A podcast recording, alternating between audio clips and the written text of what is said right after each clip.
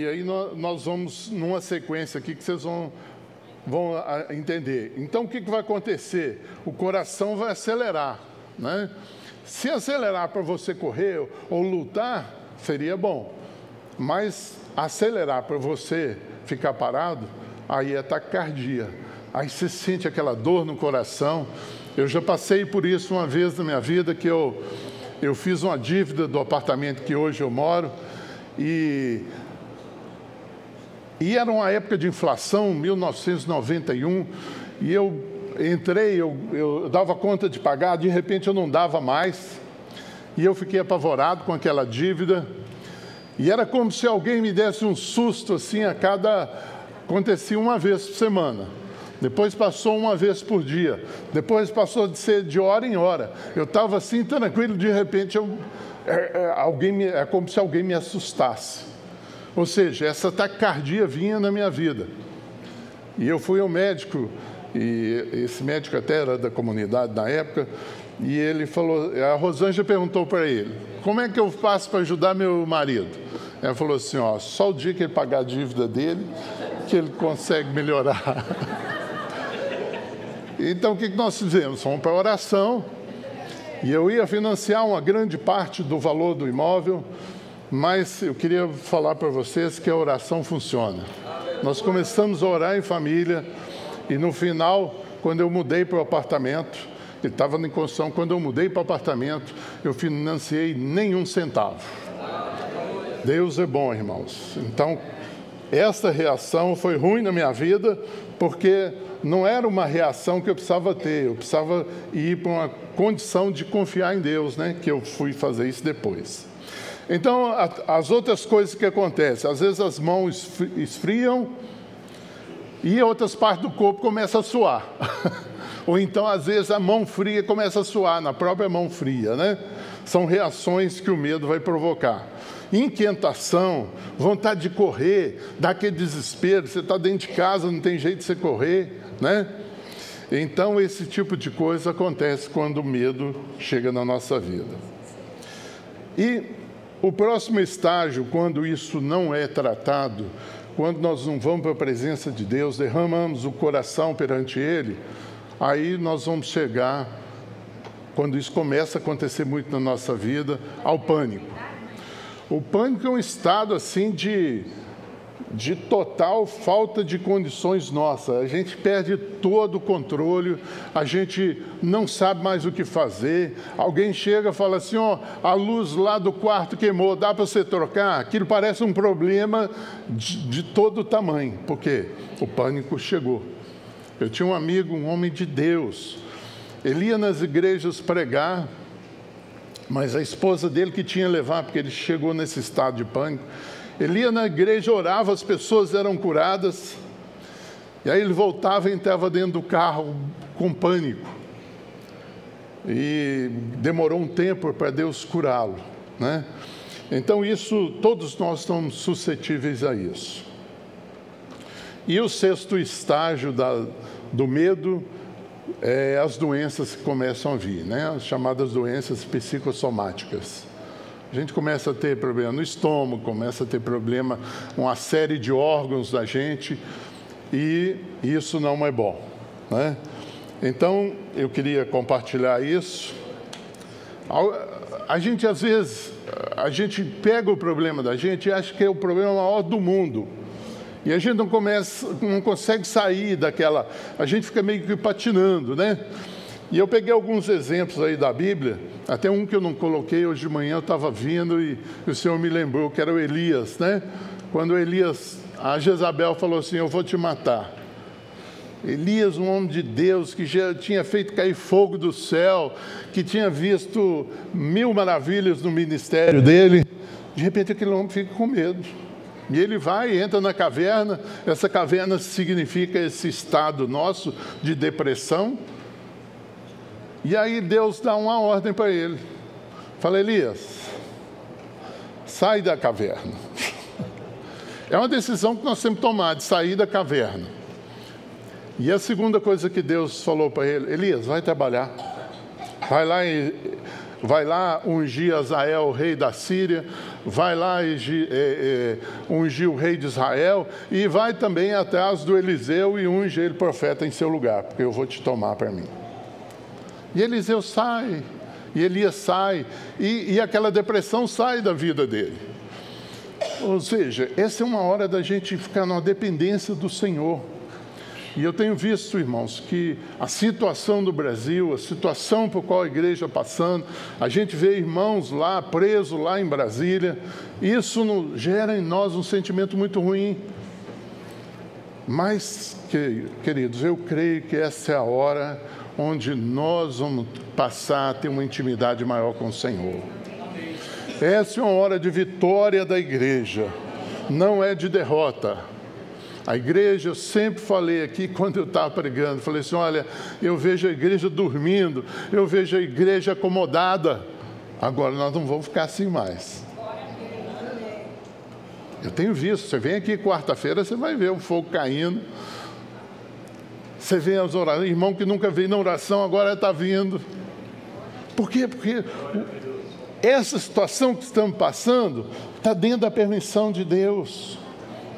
E nós vamos sair vitoriosos em nome de Jesus. O povo lá diante do Mar Vermelho, de um lado o exército faraó, do outro o Mar Vermelho. Eles não tinham armas, não tinham capacitação nenhuma. Mas foi uma hora de confiar em Deus e Deus abre o mar para eles passarem a pé seco. São horas, irmãos, de milagres que vão começar a acontecer no nosso meio. Você tem que ter fé para isso, você tem que viver isso. Senaqueribe lá diante de Ezequias, apresenta a carta para ele, falando: cadê seu Deus? Onde está seu Deus? E Ezequias rasga sua roupa, vai lá de, diante de Deus e fala: Senhor, eu não tenho condição de, vender, de vencer esse exército aí, não. Ele venceu todo mundo. E eu aqui estou aqui sozinho em Jerusalém, vou resistir a esse cara. E levanta o profeta Isaías e fala: Olha, toma posição, porque eu que vou entrar nessa batalha. Irmãos, é isso que nós estamos precisando de entender que Deus é que vai tomar a batalha na mão, não é você, eu e você não tem força nenhuma para isso. O que uma pessoa como eu vou fazer numa situação dessa? Absolutamente nada. Mas quando Deus fala, toma posição porque eu vou entrar nessa guerra, aí, meu irmão, aí Deus mandou, sabe quantos anjos? Um. Um anjo matou 185 mil inimigos. Irmãos, o nosso Deus é todo poderoso. Ah, acho que hoje o louvor falou isso, né? nem precisava eu pregar, né? Se você prestar atenção em cada letra de, de cântico que foi falado aqui hoje, está falando isso. O nosso Deus é poderoso. Davi fugindo de Saul, anos e anos ali, e tal, e, e prende, e mas você vai ver lá a vitória dele depois. Isso tudo fazia parte do aprendizado de Davi. A igreja está aprendendo hoje a viver na dependência de Deus, a viver pela fé. É um aprendizado. Davi fugindo lá de Absalão, aí você vê o Salmo número 3, ele falando: Olha, minha situação é terrível, os inimigos me cercaram e eu estou sem força para vencê-los. Mas ele mas a minha confiança está em Deus. E Deus dá a vitória para ele depois. Né? Abraão saindo lá de Ur, já pensou se ouve uma voz, fala assim, ó, vende tudo que você tem, sai daqui. para onde? Ele falou, no caminho eu te falo. Irmão, são situações tensas que nós vamos ter que tomar decisões, mas Deus vai tomar essas decisões por nós, queridos. É isso que a gente precisa entender. À medida que caminhamos, Deus vai falar conosco, vai nos dar direções claras. Ele saindo lá do Egito, a mulher dele lá com o Faraó, que situação terrível. Mas no final ele sai, sai e ainda Faraó enche de presentes. Irmãos, quando Deus entra na história, Quando entra na sua história, entra na minha história, as coisas mudam. A situação muda. E é nesse momento que a gente vai ter isso. E nós, o Marley falou isso aí no começo do culto, né? Os heróis da fé lá de Hebreus 11, 37, foram mortos. Mano, tivesse que morrer, que ser preso, para nós não faz a maior diferença. Tem um versículo lá que fala assim: que eles entregaram com alegria os seus bens. É essa a diferença entre o ímpio e o crente. O ímpio vai ser internado lá no Santa Maria porque pegaram o dinheiro dele da poupança. Nós vamos para a presença de Deus com alegria adorá-lo. Porque a minha a sua vida está na mão dele. Ele nos chamou, Ele nos resgatou, Ele pagou um alto preço naquela cruz para que a gente vivesse assim, ai, não sei, será que, né? É, os mais antigos aí lembram daquela hiena, né?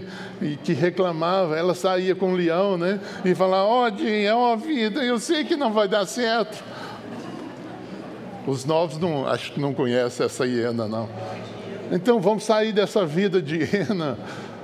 Vamos ter uma vida na presença de Deus, uma vida absoluta com Ele, de confiança. Qual que é o remédio para nós por medo? E tinha, tem esse versículo lá de 1 João que, que, que achei muito legal. No amor não existe medo, antes o perfeito amor lança fora o medo.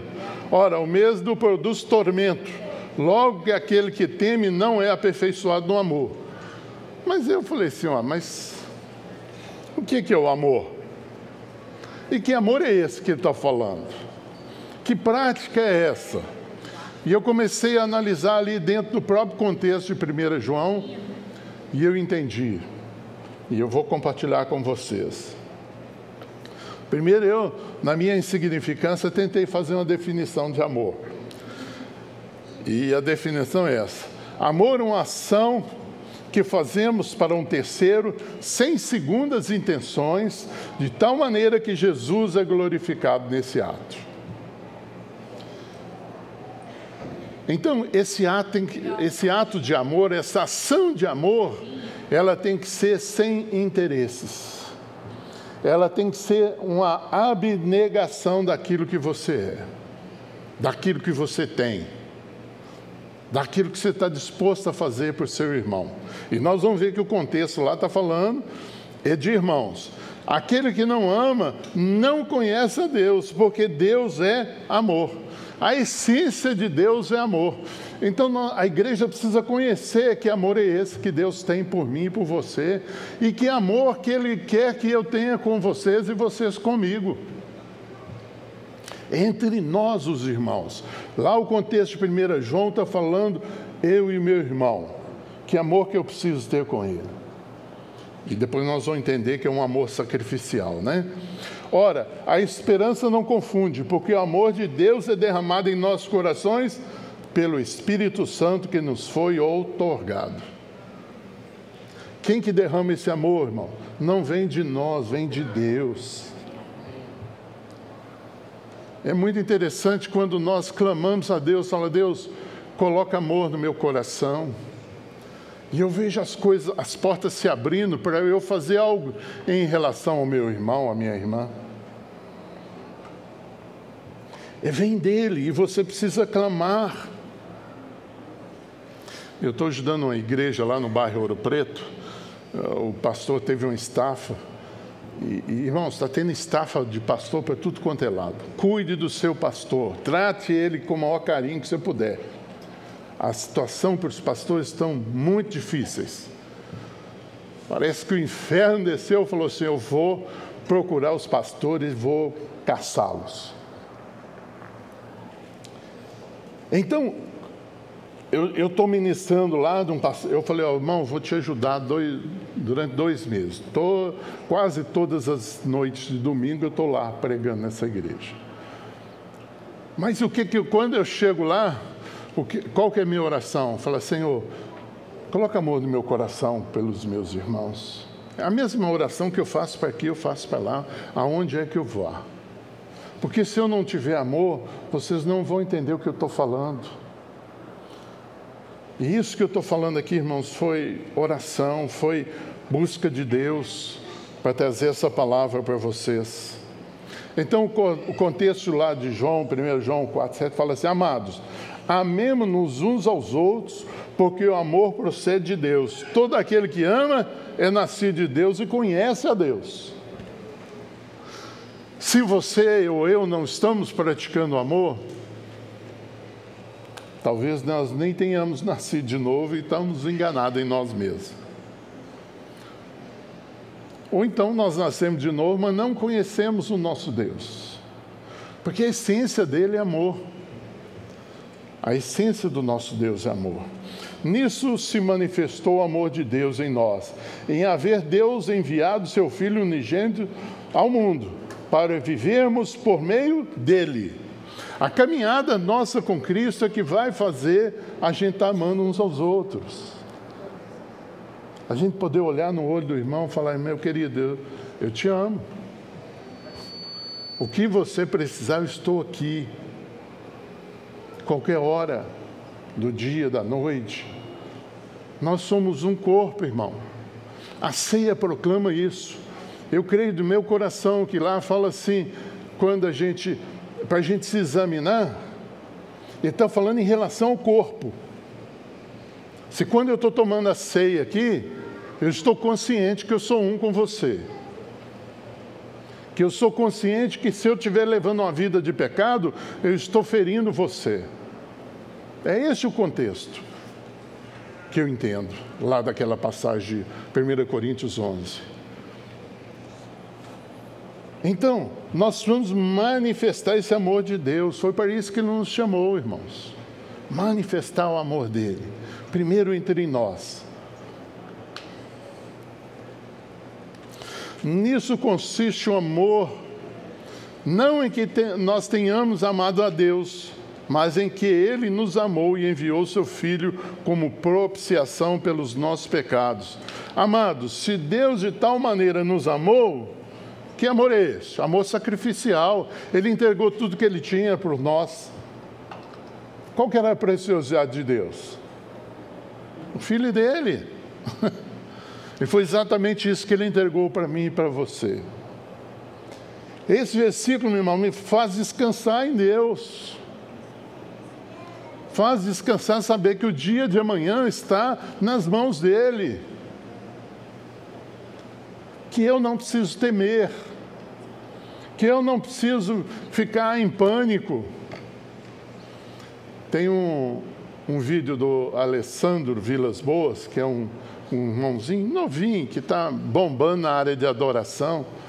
E tem um momento lá que a, a moça que está, não sei se é a esposa dele, está lá cantando com ele, e ela fala assim: Deus, ajuda-nos a segurar as coisas com leveza, porque se alguém tirar, não vai nos machucar. Entender isso? Os bens que você tem, segura ele com leveza, não são seus, são de Deus. Primeiro é isso, você tem que entender que são de Deus. Você é um mordomo que Deus colocou para administrar. Veja como você está administrando. Mas segura com leveza. Se alguém vier roubar, porque se você estiver segurando, alguém vai, vai rasgar a sua mão, vai te machucar. Mas se é com leveza, alguém leva, ó, vai embora. E você fica ileso daquilo. Ninguém jamais viu a Deus. Se amarmos uns aos outros, Deus permanece em nós e o seu amor é em nós aperfeiçoado. Parece que Jesus cumpriu uma parte ali do amor ali derramado ali na, naquela cruz, mas cabe agora a nós desenvolver esse amor maior. Jesus quando falou assim, olha, maiores obras do que eu fiz vocês farão. E eu falo, gente, como é que faz obra maior que Jesus? Que loucura é essa? Mas eu creio que estava pensando na gente hoje, naqueles irmãos que estão sofrendo perseguições. Quando você. Quem aqui já perdeu o emprego porque era crente? Só eu? Não, outro ali, tem um, vários aí. Tem um preço a se pagar. Mas irmãos, nós podemos falar Ebenezer, até aqui o Senhor nos ajudou. essa palavra me abençoa muito. Ebenezer. Se Deus me abençoou até agora, não há motivo nenhum para eu achar ou pensar que Ele vai parar de me ajudar, de me abençoar, de cuidar de mim, da minha família. Nada. O diabo é que lança, irmãos, na nossa mente dúvidas.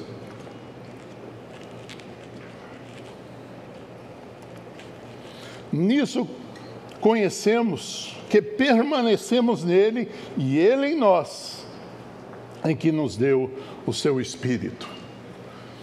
Para que, que o Espírito de Deus habita em nós, irmãos? Eu estou falando aqui contexto de igreja, para nos armarmos uns aos outros, para termos misericórdia um do outro. Mas eu quero tirar um peso. Vamos continuar aí. E por se multiplicar a iniquidade, o amor se esfriará de quase todos. Jesus está falando dos últimos dias. Aquele, porém, que perseverar até o fim, esse será salvo. Perseverar em quê? Ele está falando no amor. Não canse de amar o seu irmão. Ah, meu irmão, eu amo ele e faço alguma coisa para ele, ele. tem mãozinha assim, irmão, não tem jeito. Mas nós temos uma arma maravilhosa que se chama perdão. E uma vez Pedro perguntou: quantas vezes eu devo perdoar? E Jesus falou para ele: é, uma vez, ele perguntou, né? Quantas vezes? Sete. Né? Eles gostam. Né? Jesus falou: 70 vezes sete. 490 vezes. Eu sei, irmãos, que tem familiares nossos que consomem isso em pouco tempo, né? Ou é só na minha casa que tem? Mas, irmãos, não temos o que fazer a não ser vigiar o nosso coração para que não fique nenhuma mágoa, nenhuma raiz de amargura. Nisso conhecerão todos que sois meus discípulos, se tiverdes amor uns aos outros. O mundo vai olhar aqui e falar assim: olha, vocês se amam um ao outro. Esse amor é real. É. Amor não é sentimento, irmão. Amor é ação. Porque se for sentimento, hoje eu estou bem, eu te amo. Amanhã eu estou mal, não te amo.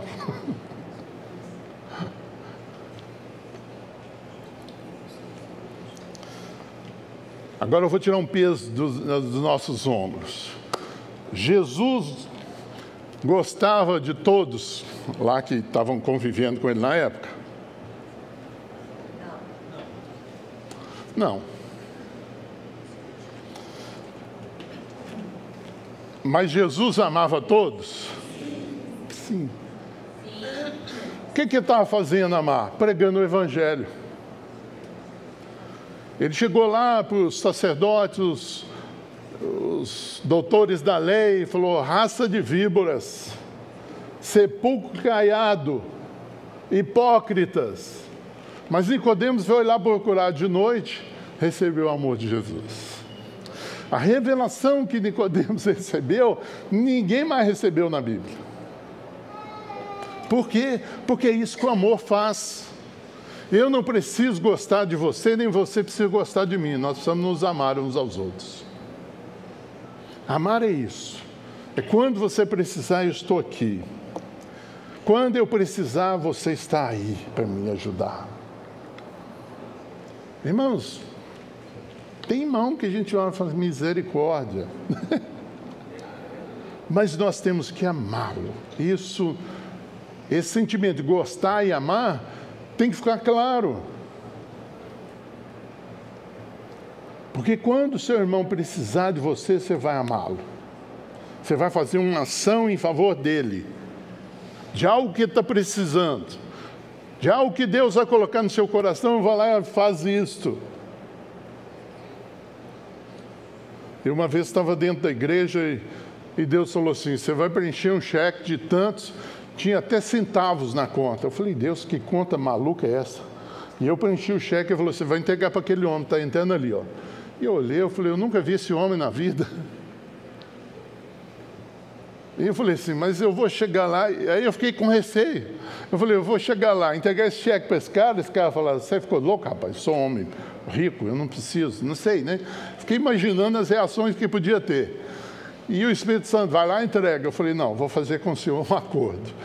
Eu vou ficar de olho nele. A hora que acabar o culto, eu vou atrás dele. Não vou cumprimentar ninguém, eu vou atrás dele, vou lá encher. E consegui chegar lá no estacionamento e estava saindo. Eu falei, olha, o senhor mandou entregar esse cheque para você. Sabe qual foi a razão dele? Ele dobrou o cheque, colocou no bolso e falou assim: Eu sei de quanto é o cheque. E aquele cara sumiu. Nunca mais viu o cara. Aí um dia me liga esse irmão. Robert, Deus falou para ir na sua casa orar com você. Achei estranho aqui. Eu falei, é, tá bom, vem cá. Vem almoçar aqui. Aí a gente ora antes do almoço, almoça e depois você sai, eu também tenho que sair. Ele chegou e falou assim, e minha, antes eu morava num apartamento muito pequenininho, e aí eu falei assim, ó, vamos lá no meu quarto. Aí eu ajoelhei de um lado da cama, ele ajoelhou do outro, e nós começamos a orar. De repente eu fui tomado num choro, assim, de escorrer lágrimas, sabe aquele choro assim, sujo, que sai tudo, né? E eu entendi que Deus estava me curando naquele momento de um negócio que eu tinha passado.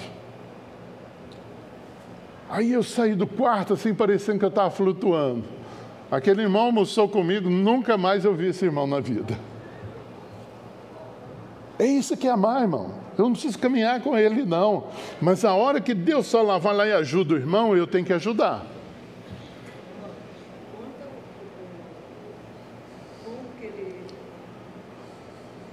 Ah, é, eu esqueci de. Depois ele me procurou e falou: Olha, Robert, eu, eu tinha ido para. Eu tinha. Eu estava fazendo uma obra na minha casa e contratei os pedreiros, tinha que pagar os pedreiros, eu não tinha dinheiro. Fui no banco, o banco falou que não podia emprestar. Fui na minha parentela, falei assim: olha, eu, eu preciso de dinheiro emprestado, ninguém pode emprestar para ele. Aí ele teve uma belíssima ideia, falou assim: Senhor, eu vou para a igreja te adorar e eu coloco essa conta nas tuas mãos, o Senhor que vai pagar ela, não sou eu.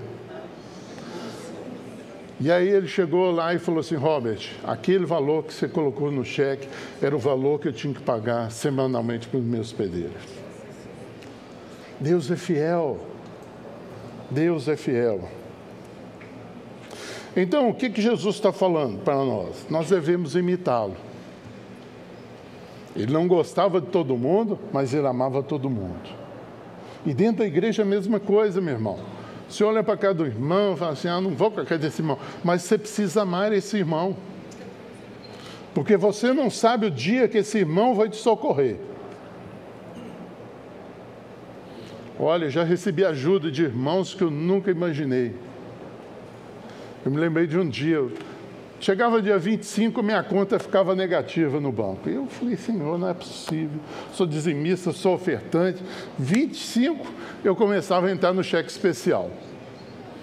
E um belo dia eu falei assim: ó, acabou. Não vou gastar o que eu não tenho. E fui para a igreja no domingo. Acho que eu não tinha um real dentro da carteira, irmãos. Um real. Eu falei: não vou gastar o que eu não tenho. Aí acabou o culto. O Ricardo era, devia ter uns 10 anos, foi lá na comunidade. Aí o Ricardo falou assim: pai, os nossos amiguinhos aqui juntaram, vão lá para o shopping tomar, é, comer um sanduíche e tomar um refrigerante. Eu posso ir com eles? Eu falei, pode. Ele falou, então me dá o dinheiro. Só que antes de eu sair, passou uma irmã, enfiou a mão no meu bolso assim, ó. E eu, eu não vi, eu falei, estranho, a menina colocando a mão no meu bolso. Aí quando ele falou, enfiei a mão no bolso assim, ó. Eram 10 reais. Olha como é que era. Em 10 reais dava para comer um sanduíche e um refrigerante naquela época. Aí eu dei para ele assim: toma aqui, meu filho, o dinheiro. Querido, você não sabe o dia que você vai precisar do seu irmão, que o irmão vai ter que te amar com 10 reais, com mil, com cem, não sei quanto. Paulo fala uma benção aqui que eu queria que fosse realidade. Ora, o Senhor conduza o vosso coração ao amor de Deus e à constância em Cristo. Amém, meu irmão? Você recebe essa oração? Ora, o Senhor conduza o vosso coração, o amor de Deus e a constância de Cristo. O que está falando, irmãos? Chega de ficar na, na, na, montanha russa, um dia você está bem, um dia está mal. Não, pega uma constância e fala assim, eu vou andar nela. Está chovendo canivete do lado, não quero saber, eu vou andar na constância de Deus. Porque Cristo mostrou isso para nós. Quero falar de algumas atitudes saudáveis que você precisa ter. A primeira delas é o fruto do Espírito, que é amor, alegria, paz, longanimidade, benignidade, bondade, fidelidade, mansidão, domínio próprio. Conta essas coisas numa lei. Ele está falando aqui em tempos fáceis você vai demonstrar amor, alegria, paz. Não, é o tempo inteiro. É uma constância na vida daquele que anda no Espírito. Não quer dizer que um dia, irmão, você não vai ter uma aflição terrível. Não, não estou falando isso. Eu estou falando que você precisa ter uma caminhada numa constância. Porque não, senão você vai adoecer o seu corpo. Se você começar a andar na montanha russa o dia inteiro. Eu lembro quando fomos na Disneylandia e eu vi uma montanha russa que tinha oito loopings. Eu falei, nem amarrado eu entro aí dentro. Aí tinha um pai de, um, de uns meninos tinha ido comigo, falou, não, vou mostrar para o meu filho que eu sou o cara. Aí ele saiu verde do outro lado, né? Eu falei, você quer dar mais uma volta, não? Ele falou, nunca mais entrei nesse negócio. Então, queridos, vai ter dia de aflição, mas não precisa ser todos os dias. A Bíblia fala que você vai chorar, chorar uma noite, mas a alegria vem pela manhã.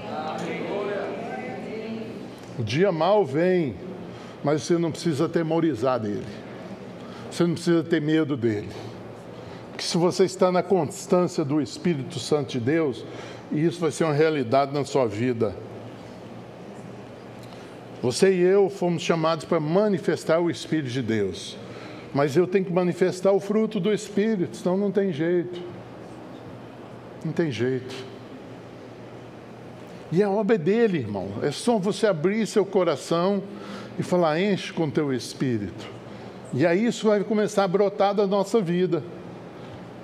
Não tem sentido eu receber um batismo no Espírito Santo só para cair ou para falar em línguas. Não tem sentido, irmão. Tem sentido eu permanecer no Espírito Santo de Deus, de andar nessa constância de Cristo. E não vos conformeis com esse século, mas transformais pela renovação da vossa mente, para que experimenteis qual seja boa, agradável e perfeita vontade de Deus. Fala assim: Deus tem, Deus tem para, mim, para mim algo agradável, bom, bom e perfeito. Que renovação é essa? É da nossa mente, irmão. O ataque maligno vem na nossa mente. Olha, você olha lá no espelho e fala: Eu não vou dar conta. Eu não vou dar conta de pagar essa conta. Quando Deus mandou eu fechar meu escritório, eu falei, Senhor, eu, eu vou. A primeira coisa que eu vou fazer é vender meu apartamento. Eu não dou conta de pagar IPTU e condomínio desse apartamento. E coloquei o apartamento à venda. Eu estava lá em casa assistindo o jornal da tarde, uma hora da tarde, e Deus falou comigo em voz audível: Você vai vender seu apartamento? Eu falei, vou. Ele perguntou por quê? Eu falei, Senhor, não vou dar conta de pagar isso aqui. Ele falou, você está preocupado com isso? Eu falei, estou.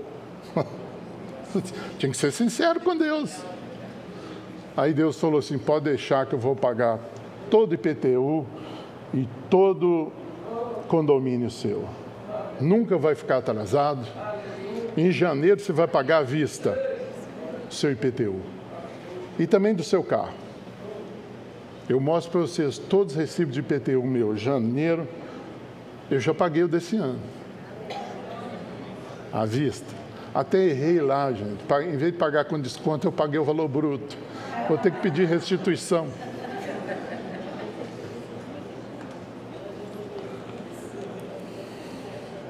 Então, nós precisamos renovar essa mente em Deus, para saber que Ele vai cuidar de nós, que Ele vai cuidar da sua casa, da sua esposa, do seu esposo, dos seus filhos. Por pior que seja a situação, a sua fé não é pelaquilo que você vê, é pelaquilo que você entende de Deus. E Deus tem essa vontade que nós nos amemos. Não andeis ansiosos de coisa alguma, em tudo, porém, sejam conhecidas diante de Deus as vossas petições, pela oração, pela súplica, com ações de graça. Você pede a Deus e fala assim: Eu já estou agradecendo pela resposta. Sejamos gratos a Deus, irmão, isso agrada a Deus. Tem um versículo que fala assim: Agrada-te do Senhor mas tem outro que fala assim: o Senhor se agrada de. tem algumas coisas que você faz que Deus se agrada. Agradar de Deus é mais fácil, mas Deus se agradar da gente não é não. Você precisa andar na fé, você precisa ser um cristão genuíno e verdadeiro.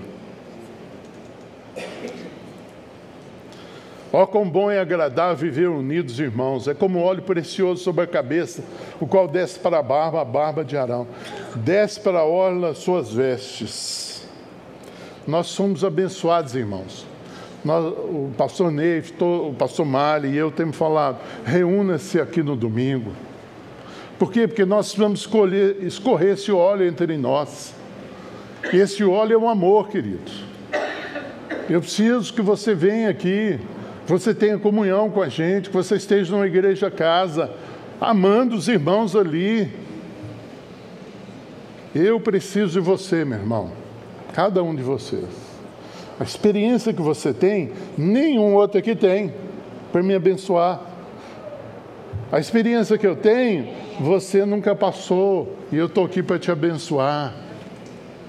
A experiência do pastor Malha é única, ninguém tem experiência dele. Beba um pouco dessa água que flui da vida dele. É hora de confiarmos no noivo, irmãos. Eu gosto muito dessa cena, né? Porque a noiva dançando na chuva, olha aqui. Um negócio espetacular, né? Se Você já viu o casamento uh, ao ar livre quando chove? É o desespero, né? Mas essa noiva está tranquila, está chovendo e ela está tranquila que ela sabe que o Senhor vai, vai proteger, ela sabe que o Senhor vai cuidar do amanhã dela. Então ela fica tranquila. E é isso que eu queria ministrar na sua vida nessa manhã. A tranquilidade da noiva. Saber que o noivo dela é o Rei dos Reis, Senhor dos Senhores, aquele que era, aquele que é, aquele que há de vir, o Senhor Todo-Poderoso, Criador dos céus e da terra.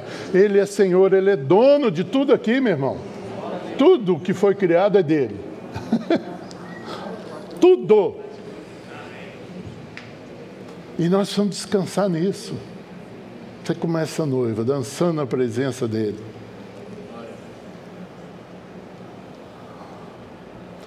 Irmãos, a reação, eu creio isso. A reação que nós temos aqui em relação ao Senhor é que Ele vai ter lá quando Ele encontrar com a gente. Já pensou você chegar, o seu noivo é um desconhecido que você nunca viu na vida? Meu misericórdia.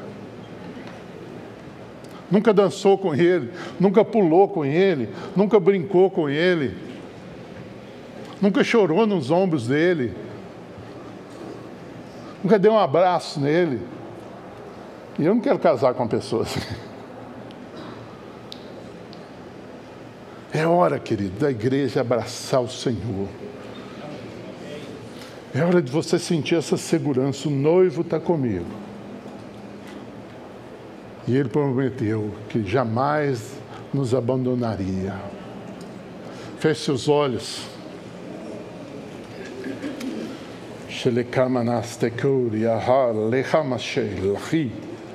Senhor, essa é a tua igreja, Senhor, que está aqui reunida aqui nessa manhã. E ela precisa, Senhor, do toque do Senhor. E ela precisa do toque do teu espírito nessa manhã, para ser uma noiva gloriosa, pura, santa, reta, de caráter, que tem óleo na sua botija, que a sua lâmpada não jamais apagará.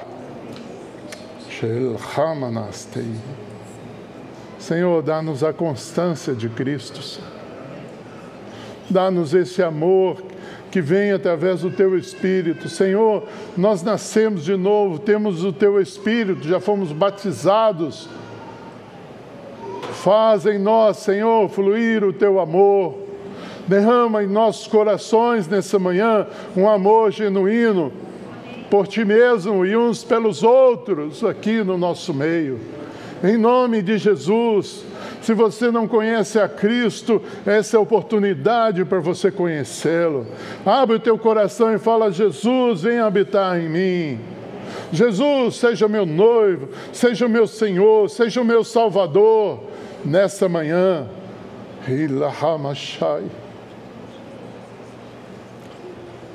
O Senhor te ama. É. O Senhor nos ama. E Ele está aqui nessa manhã para tirar do teu coração todo medo, toda raiz de amargura que ficou plantada aí. Há uma cura em Deus, há um óleo, há um, um, um óleo de gileade que pode passar no nosso coração e nos curar e nos sarar. Ó oh, noiva do Senhor, levante-se e ande altaneiramente, porque seu noivo está chegando o seu noivo vem te buscar. A casa já está pronta.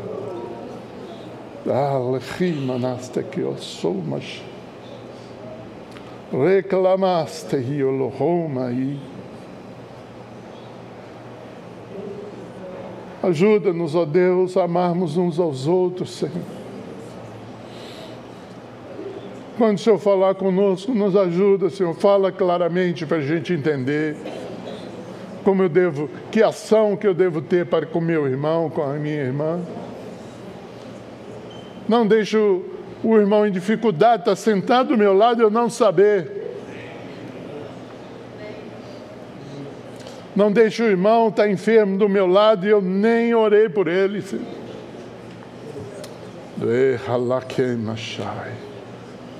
O Senhor está renovando a igreja dele.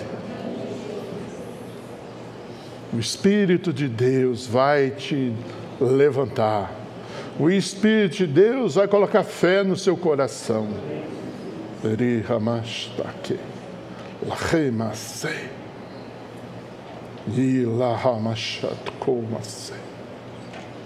Ó Deus, louvado e bendito seja o teu nome. Grandioso és tu Grandioso és tu, não há outro Deus. Nós podemos ficar aqui, Senhor, o dia inteiro, o mês inteiro, contando as bênçãos do Senhor, contando quantas vezes o Senhor nos livrou da morte, quantas vezes o anjo do Senhor nos socorreu. São inúmeras, Senhor, são inúmeras. Quantas vezes o Senhor supriu a nossa necessidade? Inúmeras vezes, Senhor. Sopra, Deus, nessa manhã, aquele vento que passou por Elias lá na caverna, suave. veio terremoto, veio fogo, ele não percebeu o Senhor, mas quando aquele vento suave passou sobre ele, ele falou: O Senhor está aqui nesse vento. Sopra sobre nós, Senhor, o teu vento, o vento do teu Espírito, para nos levar aonde o Senhor quer.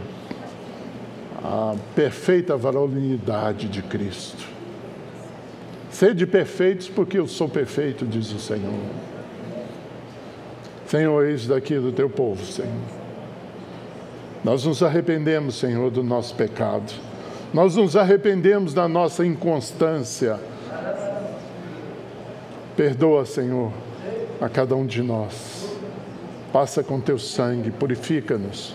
Dá-nos dá vestes brancas, Senhor, nessa manhã, para que o inimigo olhe e saiba: ali vai um filho de Deus.